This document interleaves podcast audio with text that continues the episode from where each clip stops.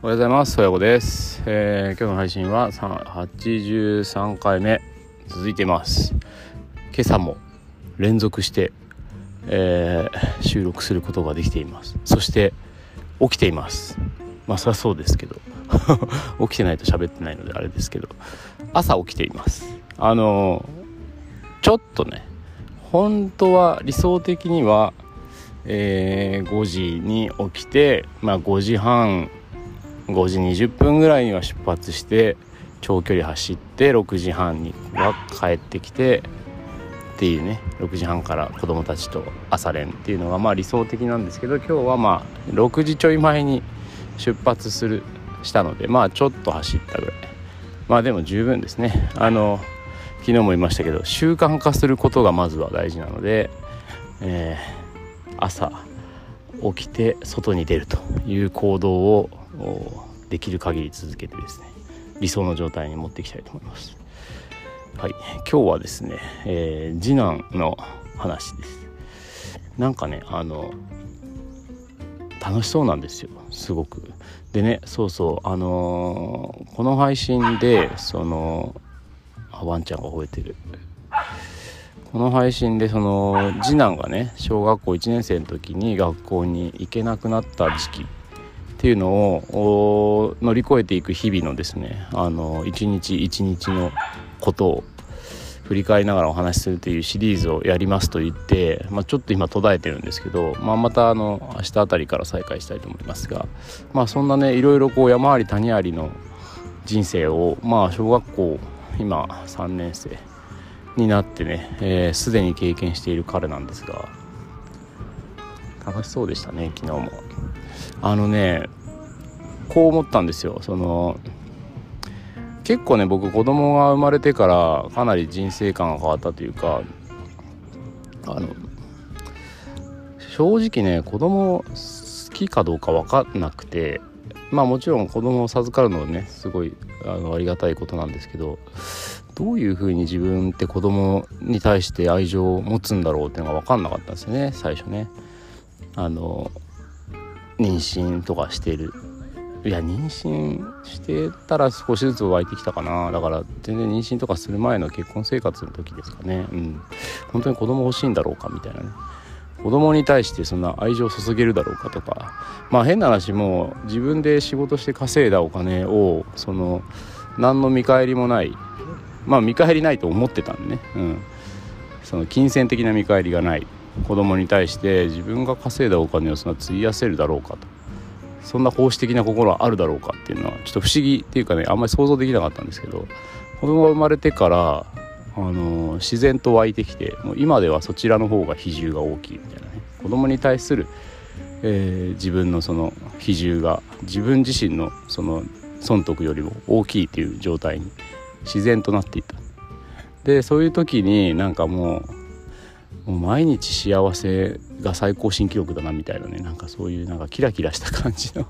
ちょっと気持ち悪いですけど言葉だけ聞くとまあなんとなくそういうねあの嬉しいあの感覚をね常に持ってたんですよ。で、えー、ちょっとね最近いろいろタスクを積みすぎたりあと仕事もねちょっと面倒くさいことがいろいろあって、えー、割と停滞しててそのモチベーションが停滞していてでまああの過去3回ぐらいにわたってあの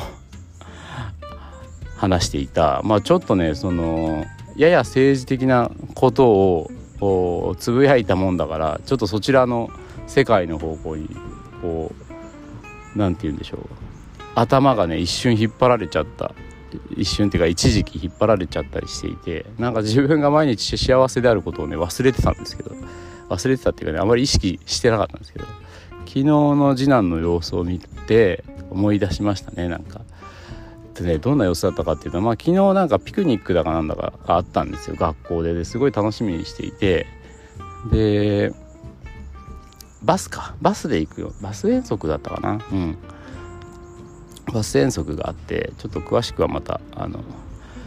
今日帰ったら聞いてみますけど。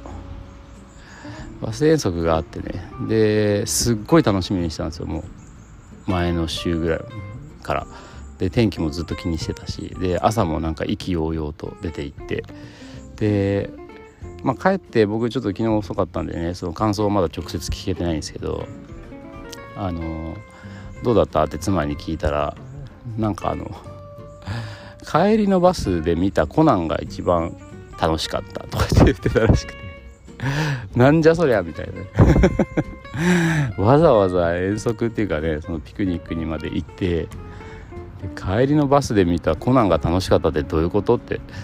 思ったんですけどこれはねで結局その「ええー、とかって言ってたらまああのその遠足自体もすごい楽しかったらしいよとか言って言ってたのでなんかねあなるほどと思って。その彼の中ではもう楽しいことがもうなんて嵐のように次から次にと起こりすぎていて一番最後の記憶が一番楽しかったっていうことに書き換わっていると。いうことなんじゃないかなと思ったんですよね。それはねなんか僕もそのさっき話した毎日幸せの最高新記録だなとかっていうなんかキラキラしたようなことを思ってた時になんとなくその感覚ってわかるなと思って、うん、だからねあのいや実はそのゴールデンウィークもあの彼がやってるねスポーツクラブの試合があってまあ戦績はねあんまり良くなかったんですけどあの最後の試合にあの試合を重ねるごとにすごいみんな良くなっていてメンバーも。で最後の最後の試合も大盛り上がりだったんですよ。うん、でその試合のビデオをねずっと何回も何回も見てねいやもうここが最高だったここが最高だったとかっていろいろ解説してくれるんですけどその後にあの僕が近所の子,、ね、子供たちも含めて集めてテニス、まあ、僕どっちかっていうとテニスの方があの専門的というか、まあ、自分でやってたのプレイヤーだったので、まあ、テニスを教えたりすると、あの中学生になったねあの男の子が来てくれるんですけど、まあ、あのうちの次男も僕は教えてるだけだしその中学生の子も僕のテニスに来るだけなんで全然そのなんだろう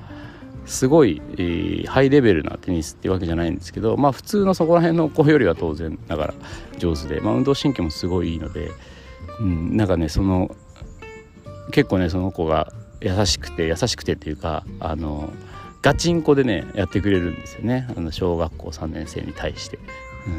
うん、ねそれがすごい嬉しくらし嬉しいらしくてまあ毎回ね結構いいところまで行って負けちゃうんですけどまあさすがに小3と 中1なんでね、まあ、テニス習ってないとはいえ運動能力とか力の差でねあの負けちゃうこともあるんですけどそれがすっごい嬉しいらしくて、うん、もう今日もねあの彼が何々君が来てくれて超楽しかったとか